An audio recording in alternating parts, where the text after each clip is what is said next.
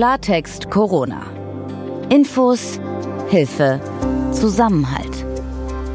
Ein Podcast von gesundheithören.de und der Apothekenumschau. Herzlich willkommen. Die Weltgesundheitsorganisation, die WHO, hat davor gewarnt, dass zu viel Antibiotika bei Covid-19-Patienten eingesetzt werden. Warum? Darüber wollen wir heute sprechen. Stichwort digitale Bildung. Durch die Corona-Krise wurde so deutlich wie nie, Deutschland ist hier vielfach noch nicht sonderlich weit gekommen. Schülerinnen und Schüler, die plötzlich zu Hause lernen müssen, wie das sogenannte Homeschooling funktioniert hat. Darüber sprechen wir heute mit jemandem, der sowohl als Lehrer an einer Realschule arbeitet, aber auch als Experte für zeitgemäße Bildung im digitalen Wandel gilt. Er heißt Dejan Mihailovic. Wir sind gesundheithören.de und wir gehören zur Apothekenumschau. In der Redaktion hier arbeiten Apothekerinnen und Ärzte, die auch Journalisten sind. Ich bin Dr. Dennis Ballwieser. Mein Name ist Peter Glück und wir versorgen Sie mit seriösen, gut verständlichen und aktuellen Informationen. Heute ist Freitag, der 5. Juni 2020. Die WHO hat eine Warnung ausgesprochen. Es wurde nämlich festgestellt, dass Covid-Patienten und Patientinnen zu häufig Antibiotika bekommen und dass das das Risiko zu sterben zusätzlich erhöhen würde. Deshalb warnt die Weltgesundheitsorganisation jetzt, Ärztinnen und Ärzte sollen bei der Antibiotikavergabe vorsichtig sein. Dennis, Jetzt habe ich da mal folgende Frage als erstes. Warum werden überhaupt Antibiotika bei Corona eingesetzt? Denn erstens weiß man ja, dass es derzeit kein Heilmittel gegen Covid-19 gibt. Und zweitens und vor allem helfen Antibiotika doch bei bakteriellen, aber nicht bei Viruserkrankungen. SARS-CoV-2 ist aber ein Virus. Das ist richtig. Und deswegen sollten Antibiotika, wenn eine Patientin oder ein Patient in Anführungsstrichen nur Covid-19 hat, eigentlich auch gar nicht eingesetzt werden. Jetzt Gibt es Gründe, warum die dann bei solchen Patientinnen und Patienten doch eingesetzt werden? Der naheliegendste, und dann wäre das auch richtig ist, wenn eine bakterielle Infektion dazukommt. In der Medizin gibt es das Sprichwort, dass man Läuse und Flöhe haben kann. Ich kann ja eine virale Covid-19-Infektion haben, die greift die Lunge an, dann setzt sich da eine bakterielle Lungenentzündung drauf durch irgendein Bakterium, das eine Lungenentzündung auslösen kann mhm. und die behandle ich dann mit einem Antibiotikum. Genau, aber da ist es dann doch die richtige Behandlungsmethode. Warum dann die Warnung? Die Warnung kommt eigentlich auch ganz grundsätzlich daher, dass in der Summe immer zu viel Antibiotika eingesetzt werden und die WHO ganz regelmäßig vor diesem übertriebenen Einsatz von Antibiotika warnt. So auch jetzt während der Corona-Pandemie. Das ist also nicht zwingend durch Corona ausgelöst, aber Corona verdeutlicht uns nochmal die Gefahren dieses missbräuchlichen Antibiotikumgebrauchs.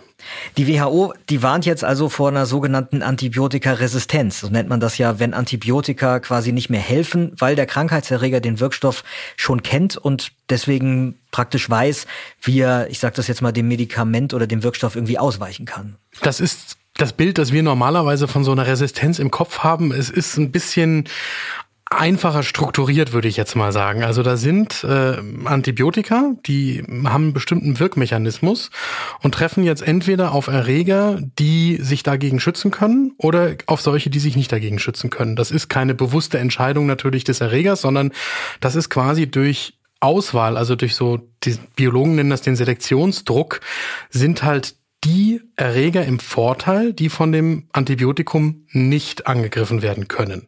Also das heißt, dass ähm, die Erreger, die das Antibiotikum treffen kann, die werden halt dann durch das Antibiotikum quasi eigentlich ausgemerzt und übrig bleiben und vermehren sich mehr die Erreger, denen das Antibiotikum halt nichts anhaben kann. Das ist genau das Problem. Mhm. Und jetzt kann man ehrlicherweise in der, in der Nachbetrachtung, also wir äh, als, als Laien, auch ich bin Antibiotika-Laie, weil ich kein Spezialist bin, nicht als Arzt spezialisiert auf Infektionskrankheiten und schon gar nicht auf äh, Antibiotika. Ähm, aber als Laien stehen wir da und sagen, naja, das sind resistente Bakterien und fragen uns dann nicht, waren die Bakterienstämme immer schon resistent gegen diese Antibiotika und haben sich halt einfach jetzt teilweise in Jahrmillionen immer wieder durchgesetzt und deswegen sind es jetzt diejenigen, die uns immer wieder begegnen? Oder sind das die früher auch angreifbaren Bakterien, die durchaus mit dem Antibiotikum haben behandelt werden können, die eine Mutation, also eine Veränderung im Erbgut des Bakteriums durchgemacht haben und dadurch resistent geworden sind. Im Ergebnis ist es dasselbe. Aber wenn wir sagen, Antibiotika-Resistenzen entwickeln sich oder sind immer schon da gewesen, im Kern geht es darum, dass dem Menschen immer mehr Bakterien begegnen, gegen die keines der verfügbaren Antibiotika, die wir heute kennen, wirksam ist. Und das ist ein riesengroßes Problem. Das Thema mit der Resistenz, das beschäftigt ja Ärztinnen und Wissenschaftler schon länger. Inwiefern gibt es denn da jetzt durch Covid-19 hier was Neues, weswegen die WHO jetzt gerade auch nochmal diesen Aufruf gemacht hat? Es gibt eine besondere Aufmerksamkeit für das Thema und durch Covid-19 ist weltweit auch diese Schwierigkeit, äh, eine virale Erkrankung zu haben und alles für den Patienten tun zu wollen und alle Mittel nutzen zu wollen, nochmal in den Vordergrund gerückt. Und deswegen erinnert aus meiner Perspektive die WHO hier mit diesem äh, Weckruf daran, jetzt bitte nicht Patienten, die eine Viruserkrankung durchmachen, vorsorglich mit Antibiotika zu behandeln. Das verstehe ich übrigens schon immer nicht so richtig, dass ein jeder Arzt, also Patienten wissen das ja vielleicht nicht unbedingt, aber jeder Arzt weiß das ja nun wirklich sehr Standardwissen, dass Antibiotika nicht gegen Viren helfen. Warum wird denn das trotzdem so viel verschrieben dann? Das ist ja eine seit Jahrzehnten andauernde Diskussion, nebenbei bemerkt auch unter Ärztinnen und Ärzten. Ganz vieles hat äh, auch aus meiner Perspektive mit der Erwartungshaltung von Ärztinnen und Ärzten zu tun, etwas für den Patienten tun zu müssen und mit der Erwartungshaltung von Patientinnen und Patienten, dass die Medizinerinnen und Mediziner ihnen doch bitte helfen sollen und dass es so eine gewisse Routine gewesen ist über einen sehr langen Zeitraum, also wirklich über Jahrzehnte, dass man gesagt hat, na ja, gut, wir wissen jetzt nicht, ob zum Beispiel diese unkomplizierte Blasenentzündung, ob die bakteriell verursacht ist, aber wir geben einfach mal ein Antibiotikum. Oder wir sind uns zwar bei einem äh, grippalen Infekt, also Erkrankung der oberen Luftwege, die typischerweise von Viren ausgelöst wird, sind wir uns zwar relativ sicher, dass das keine bakterielle Lungenentzündung ist, aber wir geben trotzdem mal ein Antibiotikum quasi vorsorglich. Weil es schadet ja nicht, aber das, das stimmt war der eben Gedanke. Nicht. Das war der Gedanke. Es schadet ja nicht, ja, und es schadet aber eben doch, weil wir verbrauchen die Antibiotika, obwohl wir sie nicht benötigen. Und wenn dann die Erreger kommen, die schwere Erkrankungen machen, dann sind das durch den, diesen Selektionsdruck, von dem ich vorhin gesprochen habe, mehr und mehr die resistenten Erreger. Wir haben mittlerweile, insbesondere in Krankenhäusern, sehr viele, die da kursieren so Kürzel wie zum Beispiel MRSA, multiresistenter Staphylococcus aureus. Der Name dieses Erregers sagt schon multiresistent, also gegen den hilft praktisch kein Antibiotikum mehr. Und wir haben weltweit nur noch eine kleine Handvoll von sogenannten Reserveantibiotika, die ganz, ganz sparsam eingesetzt werden sollen, weil es quasi die letzten Mittel sind, die dann noch helfen können. Wenn du sagst, es gibt dann nur noch eine kleine Handvoll an Reserven, ähm, ist es denn dann der Wissenschaft nicht möglich, die Reserven weiter aufzustocken, da doch nochmal wieder neue entwickeln zu können? Also das eine ist, dass Antibiotika nicht so einfach zu finden sind. Das sind typischerweise in der Natur gefundene Stoffe, die eben gegen bestimmte bakterielle Erreger wirken. Das andere ist auch, ähm, man muss schon sagen, dass die Antibiotikaforschung, das ist jetzt kein Feld, wo auf der einen Seite die Wissenschaftler hinstreben oder auf der anderen Seite die pharmazeutischen Unternehmen hinstreben würden. Also die, du meinst, da ist kein Blumentopf mehr groß zu gewinnen und auch nicht allzu viel Geld zu das verdienen? Das ist nicht das attraktivste auf der Welt, ja. Mhm. Und das heißt, da gibt es nicht äh, da, da ist kein solcher Run, äh, Wissenschaft und Forschung zu betreiben. Und da winken auch keine Blockbuster-Einnahmen für die Industrie, so dass man sagt, also da gehen wir jetzt äh, mit hohem Risiko nebenbei bemerkt, machen wir uns da auf die Suche, weil die Wahrscheinlichkeit, etwas zu finden, ist schon sehr gering. Ja, und trotzdem natürlich gibt es Antibiotika-Forschung und natürlich suchen gibt es schon Wissenschaftlerinnen und Wissenschaftler weltweit, die händeringend auf der Suche nach neuen Antibiotika sind. Aber das ist genau das Problem. Uns kann ja keiner sagen, wann wir zum Beispiel das nächste Reserveantibiotikum finden werden, das dann wieder gegen eine Vielzahl von solchen Erregern funktioniert. Und deswegen ist es ganz wichtig, sehr sparsam mit Antibiotika umzugehen. Ich will übrigens auch noch mal sagen, weil ich vorhin so etwas flachsig meinte, so als Zitat, das schadet ja nichts. Das ist wirklich ein, Blödsinn natürlich. Nicht nur wegen der Resistenzen, weil natürlich ist auch ein Antibiotikum immer schon ein, ein Medikament, das auch im Körper, das wirklich Nebenwirkungen hat und Exakt. sich auf die Darmflora auswirkt etc. pp.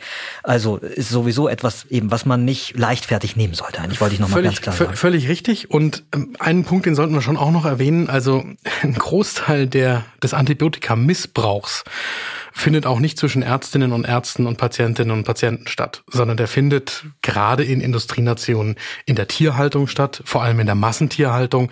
Das ist ja auch ein Thema, über das regelmäßig berichtet wird und das ist nicht weggegangen. Also äh, sehr viele Antibiotika werden in der Tierhaltung teilweise therapeutisch, also zur Behandlung von Erkrankungen, teilweise aber eben auch vorbeugend äh, eingesetzt und finden dann den Weg über die Nahrungsmittel auch zum Menschen und erhöhen natürlich die ganze Zeit diesen Druck auf alle Bakterien.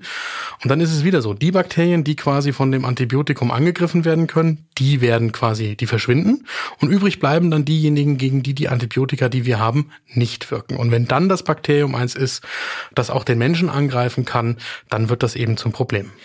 Nochmal zurück zu Corona und der eben aktuellen Warnung der Weltgesundheitsorganisation.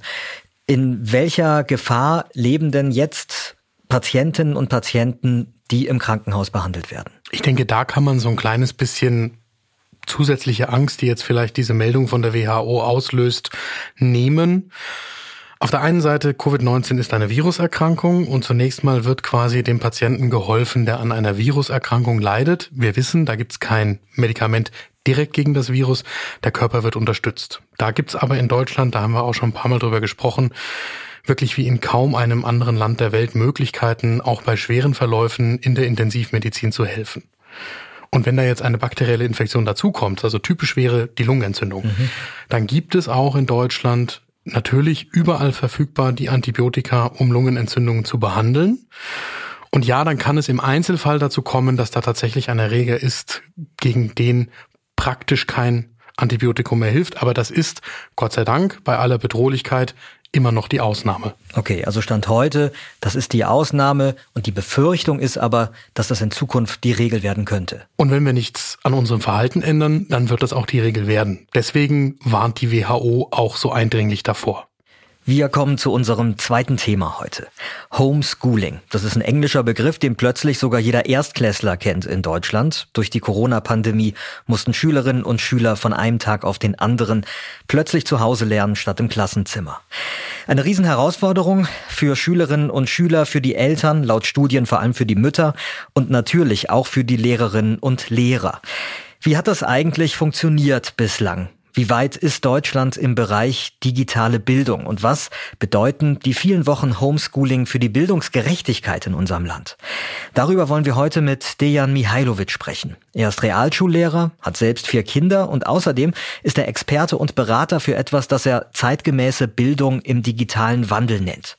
Herr Mihailovic, vielen Dank, dass Sie sich die Zeit für dieses Gespräch mit uns nehmen heute. Sehr gerne. Also teils ist ja bereits die Rede davon, dass die Corona-Krise sich auch zu einer Bildungskrise auswächst. Und ich bin unsicher, ob man das so pauschal sagen kann, aber Tatsache ist, für alle, die mit Schule zu tun haben, da war plötzlich alles anders. Was ist denn Ihre Beobachtung so mal ganz grundsätzlich? Wie gut hat das mit dem Lernen in der Corona-Krise in Deutschland bislang funktioniert? Das kann man tatsächlich nicht so pauschal beantworten, weil es eben von Schule zu Schule unterschiedlich war. Je nachdem, welche Voraussetzungen gegeben waren, wie im Vorfeld schon äh, gelernt und gelehrt wurde. Ähm, also auch von Bundesland zu Bundesland, selbst in der Stadt war das schon extrem unterschiedlich, ähm, wie erfolgreich das funktioniert hat. Und natürlich auch dann das Zuhause spielt mit eine Rolle. Sie haben es ja schon in der Anmoderation angedeutet. Das heißt, äh, welche Unterstützungssysteme zu Hause da waren, äh, ob ähm, ja, Wissen da war, wie man mit digitaler Technik umgeht, ob überhaupt jemand da war, der helfen konnte oder doch nicht zur Arbeit gehen musste. Also, oder ob ein Zimmer da ist, äh, das man mit sieben Geschwistern teilen muss oder ob man für sich selbst ein Zimmer hat. Also es gab ganz viele Faktoren, die es beeinflusst haben. Also man kann das pauschal für Deutschland einfach nicht sagen. Dann lassen Sie uns nee. doch mal, genau, dann arbeiten wir uns doch mal so Stück für Stück irgendwie ran, um vielleicht dann ähm, ein Gesamtbild bekommen zu können. Sie sind selbst Lehrer an einer Realschule in Freiburg. Richtig. Also dann sagen Sie doch mal, wie haben haben Sie in den vergangenen zwei Monaten so unterrichtet? Ähm wir haben äh, eine Beteiligungsplattform. Das ist genau der Punkt, äh, was ich vorhin gesagt habe, welche Voraussetzungen einfach da waren. Wir hatten die Voraussetzung, dass wir eine digitale Beteiligungsplattform hatten, bei der Schülerinnen und Schüler Ideen einbringen können und dann über diese Ideen abstimmen können. Kurz zum Verständnis, also Sie haben bereits im Internet quasi als Schule etwas eingerichtet gehabt, schon vor Corona, ähm, wo jeder Schüler sich von zu Hause aus einklinken konnte. Genau. Das heißt, also es gab äh, wie, wie so eine ähm, Seite im Internet, äh, wo jeder einen Account hat, also jeder sich anmelden kann, so ein Profil hat mit seinem Namen ähm, und dann konnten die über diese Plattform äh, konnten die Ideen einbringen, darüber abstimmen und den Schulalltag mitgestalten. Diese Plattform haben wir natürlich dann genutzt, um so erstmal so eine Grundkommunikation zu gewährleisten. Das heißt, um darüber eben Aufgaben einstellen zu können, die dann eben Schülerinnen und Schüler darauf zugreifen können und wiederum auch da ähm, auch Aufgaben zurückschicken können. Das heißt, das konnten wir für uns einfach dann so lösen. Das war bei anderen Schulen anders. Und äh, dementsprechend habe ich dann auch das so genutzt, habe dann zum Beispiel Aufgaben reingestellt und äh, parallel dazu aber auch eben Videokonferenzen mit Schülerinnen und Schülern gemacht und sie versucht einfach bei all den Aufgaben zu unterstützen, so gut es geht. Da hängen natürlich immer ähm zwei Seiten dran. Also das eine ist natürlich das, was die Schule leistet. Sie beschreiben jetzt, dass Ihre Schule da schon relativ weit war.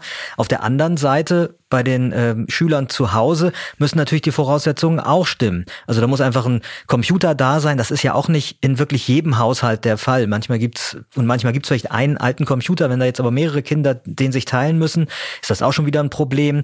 Ähm, ein Drucker musste teilweise auch vorhanden sein, damit man Arbeitsblätter ausdrucken konnte, die Lehrer verschickt haben und, und, und.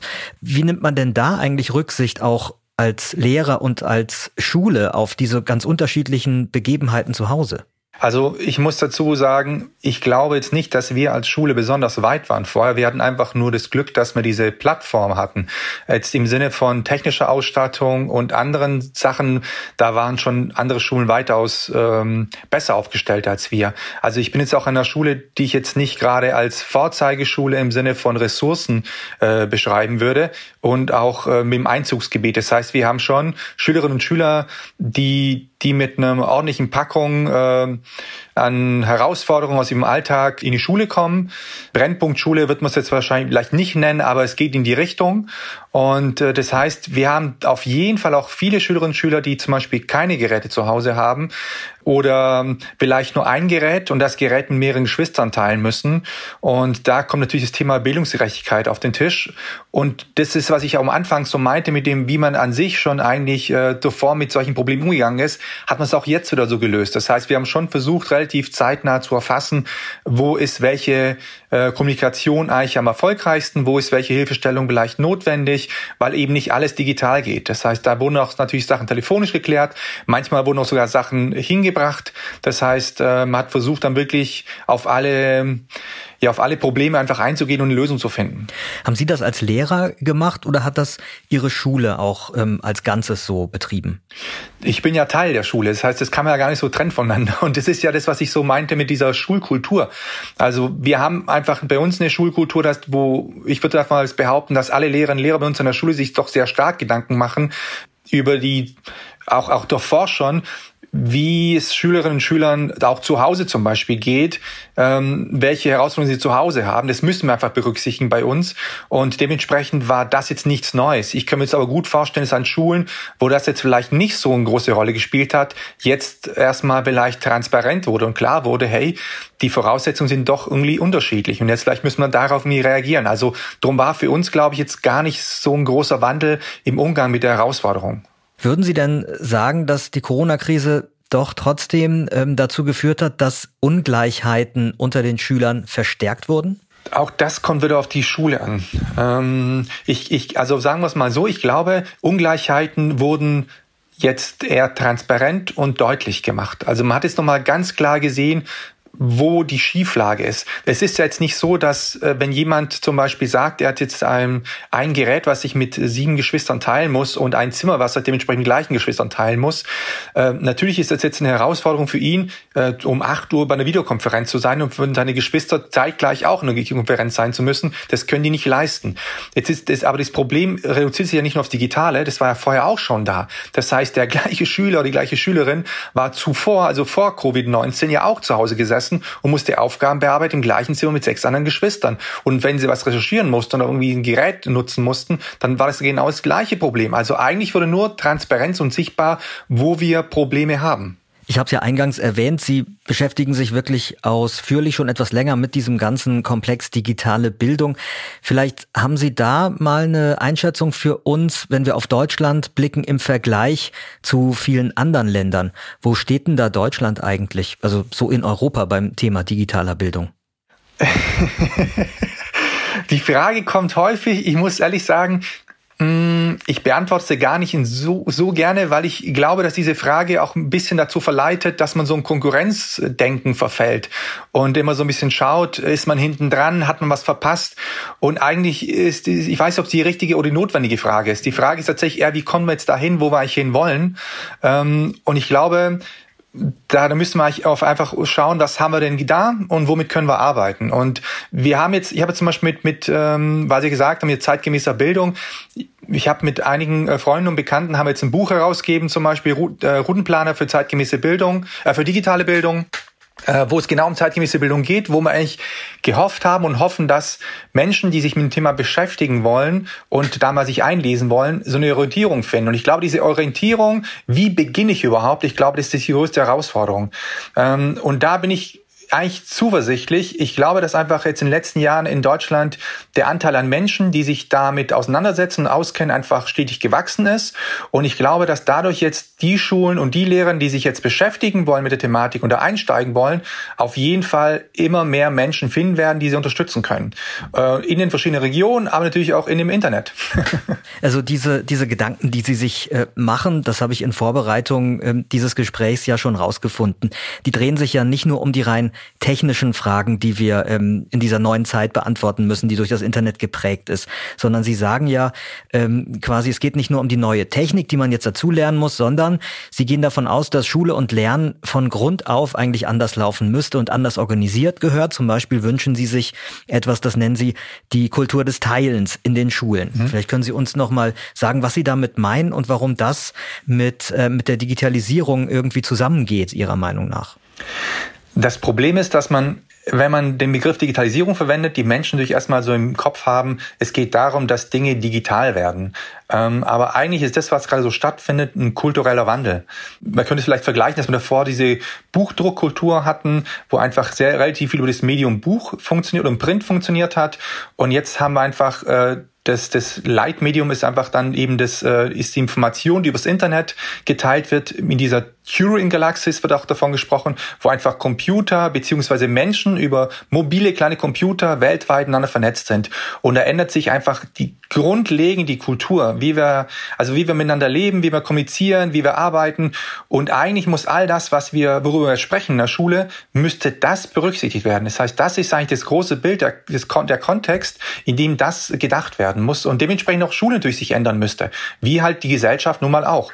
Und das ist natürlich jetzt ein Prozess und eine Veränderung, die sehr groß ist und Veränderungen sind immer so eine Sache. Es ist einfach so, dass nicht alle Menschen immer Veränderungen gut finden und erstmal natürlich auch eine Sorge und Angst da ist, dass gewisse Dinge, die vorher gut waren, vielleicht jetzt wegfallen oder zu kurz kommen und manche vielleicht auch, manches vielleicht zu schnell geht und all diese Ängste oder auch vielleicht auch ähm, Sorgen aber auch natürlich auch Probleme, wie man da wirklich anfangen könnte. Das sind Prozesse, die bilden sich in der Gesellschaft überall ab und natürlich auch in der Schule. Ich habe einen Beitrag geschrieben zum Kultur des Teilens. Das ist eine Sache, die ich jetzt im Netz so erfahren habe, dass man eigentlich zum Beispiel Ideen, Gedanken, wie etwas gut äh, funktionieren könnte, was gelingen könnte, übers Internet, übers Netz teilt und wiederum andere Menschen diese Gedanken äh, hören, sehen, bei sich testen, vielleicht weiterentwickeln und so wiederum ein Gedanke gemeinsam mit und im Netz entwickelt wird. Und das ist eine Kultur, die ich sehr, sehr schätze und die vielleicht in der Schule auch äh, die Kultur nochmal verändern könnte und eigentlich auch müsste. Das heißt, eigentlich müsste Lernen so in diese Richtung auch stattfinden. Dass, dass in der Schülerinnen und Schüler natürlich auch im Netz stattfinden, natürlich auch eben diese große Ressource, dieses Potenzial, was das Netz so bietet, wo ich eben auf Expertisen zugreifen kann, auf aktuelle Daten zugreifen kann, wo das mit einfließen kann in die Lernprozesse. Mhm. Sobald wenn eine Zeitung gedruckt werden muss oder ein Buch gedruckt wird, dann ist es eine Arbeit, eine Vorbereitung, die einfach Wochen, Monate vorher stattfindet und dann festgehalten wird, gedruckt wird. Im Internet können aber Dinge aktualisiert werden und sind tatsächlich auch immer aktuell. Also wenn ich bei Wikipedia zum Beispiel jetzt einen Beitrag nachschlage, dann ist der in der Regel immer aktuell. In einem Schulbuch sind aber Zahlen oder in Zeitungsartikel zum Teil auch schon, sind Zahlen veraltet in dem Moment, wo sie gedruckt werden. Also ist zumindest häufig der Fall schon gewesen. Und das ist eine Herausforderung, die jetzt nicht klein ist, aber die zum Beispiel in der Schule mit eine Rolle spielt. Also wenn man nehmen wir jetzt das, das Covid-19 als Beispiel, da ist es ja so, dass, dass jetzt Menschen Schwierigkeiten hatten, damit umzugehen, dass Zahlen, Statistiken, die genannt wurden und Einschätzungen, die sich auf diese Zahlen bezogen haben, eine völlig andere waren, wie zu, zwei Wochen zuvor geäußert. Ja. Und das ist ja eine Sache, die zum Beispiel in der Schule auch so nicht stattfindet, die ja nicht so gelernt wurde, dass man eben genau damit umgeht, dass Dinge eben sich ändern ändern können, dass man darauf auch reagieren muss und darauf und auch Sachen korrigieren muss. Und das sind so diese Sachen, die jetzt natürlich über eine Schulbuchkultur nicht so richtig funktionieren. Genau, die Kultur in der Schule, wie wir sie kennen, wie ich sie ähm, als Schüler kennengelernt habe und wie sie, ähm, ich habe selbst auch zwei Kinder, wie ich auch heute teilweise immer noch eben mitbekomme, dass ich, dass es immer noch so läuft. Die, das ist ja was ganz anderes. Das zielt ja eben darauf, Wissen anzuhäufen, damit es abfragbar ist und benotbar. Genau. Äh, und man kann vielleicht so einen Schritt weitergehen. Wenn ich von der Kultur des Teilens spreche, dann ist es so, dass wenn ich im Internet was schreibe und ähm, Leute es dann lesen, dann bekomme ich zum Beispiel auch Kritik.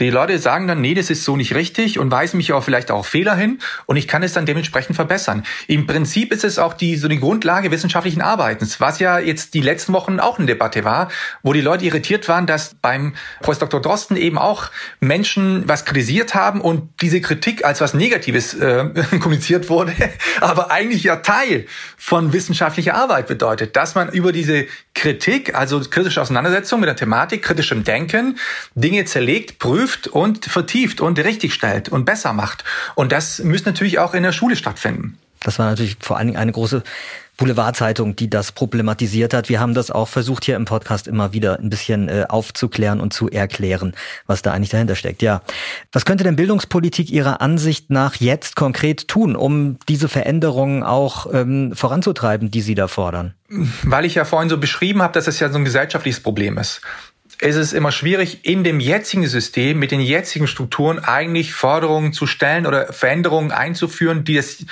die etwas verändern sollen, also etwas grundlegend verändern sollen. Also ich, ich beschreibe es mal so. Wenn zum Beispiel Ministerien so arbeiten, dass sie sehr hierarchisch arbeiten, also es ist ja eine Person oder wenige Personen viel entscheiden und viel und wenig teilen und nicht transparent arbeiten und wenige Leute mit einbeziehen, wenige Expertise mit einbeziehen oder nicht interdisziplinär arbeiten, also aus verschiedenen Fachbereichen Menschen mitarbeiten lassen, ähm, dann führt es natürlich dazu, dass Entscheidungen getroffen werden, die vielleicht nicht greifen, nicht wirken. Wenn natürlich jetzt Ministerien so aufgestellt wären, dass eben aus verschiedenen Bereichen verschiedene Perspektiven einfließen äh, können, transparent, offen, kollaborativ, das heißt also gemeinsam arbeiten an Projekten, ähm, so Prozesse stattfinden können, dann wird es nachhaltig und wirksam sein, was passiert. Und also deswegen würde ich behaupten, der Ansatz müsste eigentlich sein, dass die Arbeit von Ministerien erstmal äh, vielleicht sich ändern müsste, bevor dann die Sachen, die gefordert werden, sich ändern. Also es ist eine Sache. Das andere ist natürlich, ich glaube tatsächlich, dass es ja mehrere Dinge einfach braucht. Mich könnte es auf vier Forderungen eigentlich runterbrechen. Die eine Forderung wäre, dass auf jeden Fall Geräte zur Verfügung gestellt werden, ob jetzt ein Mobil oder wie auch immer, ob jetzt ein Smartphone, Tablet, Laptop, dass einfach das, was gebraucht wird, dass diese Geräte zur Verfügung gestellt werden, zwar allen Schülerinnen und Schülern. Das zweite wäre, dass einfach ein Zugang zu Internet allen gewährleistet wird, weil auch das hat sich in den letzten Wochen gezeigt, ist nicht überall der Fall, weil manche eben zum Beispiel zu Hause wirklich kein WLAN haben oder mobile Daten haben, die eingeschränkt äh, nur funktionieren, also so, ein, so eine Daten, keine Datenflat haben. Der dritte Punkt wäre, dass man ähm, diese ganze ja, administrative Tätigkeit, also alles, was um Infrastruktur, digitale Infrastruktur äh, handelt, ob jetzt die Pflege, Wartung, die Bereitstellung, äh, der Support, all das müsste von professionellem Personal übernommen werden und nicht äh, von Lehrern Lehrern nebenher zu ihrer Arbeitszeit. Und die vierte Forderung wäre auf jeden Fall einfach Zeit zu geben. Und Zeit heißt tatsächlich auch Geld. Das heißt, dass im Rahmen des Schulalltags Lehrerinnen und Lehrer Zeit bekommen und auch Schülerinnen und Schüler Schulentwicklung zu betreiben. Weil das, was ich vorhin beschrieben habe, das sind eigentlich alles Fragen der Schulentwicklung. Das heißt, dass Konzepte entwickelt werden können, wie Unterricht, zeitgemäßer Unterricht aussehen kann. Das kann ich nicht irgendwie nochmal on top, also zusätzlich zu all dem, was so stattfindet, entwickeln. Und ich glaube, wenn man diese vier Dinge, wenn man die bereitstellen würde und die zur Verfügung stellen würde, ermöglichen könnte, dann glaube ich, dass man eine sehr, sehr gute äh, ja, Ausgangs Ausgangslage hätte, um dahin zu kommen, was Sie anfangs gefragt haben, wo Deutschland vielleicht hinkommen müsste. Meine letzte Frage richtet sich an Sie als Vater von vier Kindern. Was ist denn so das, ähm, das Elementare, das Wichtigste, was Sie denen, ähm, wenn Sie das mal kurz in wenige Sätze fassen wollen, was Sie denen mit auf den Weg geben möchten, damit die die Herausforderungen, die die Zukunft so bringt, gut meistern können?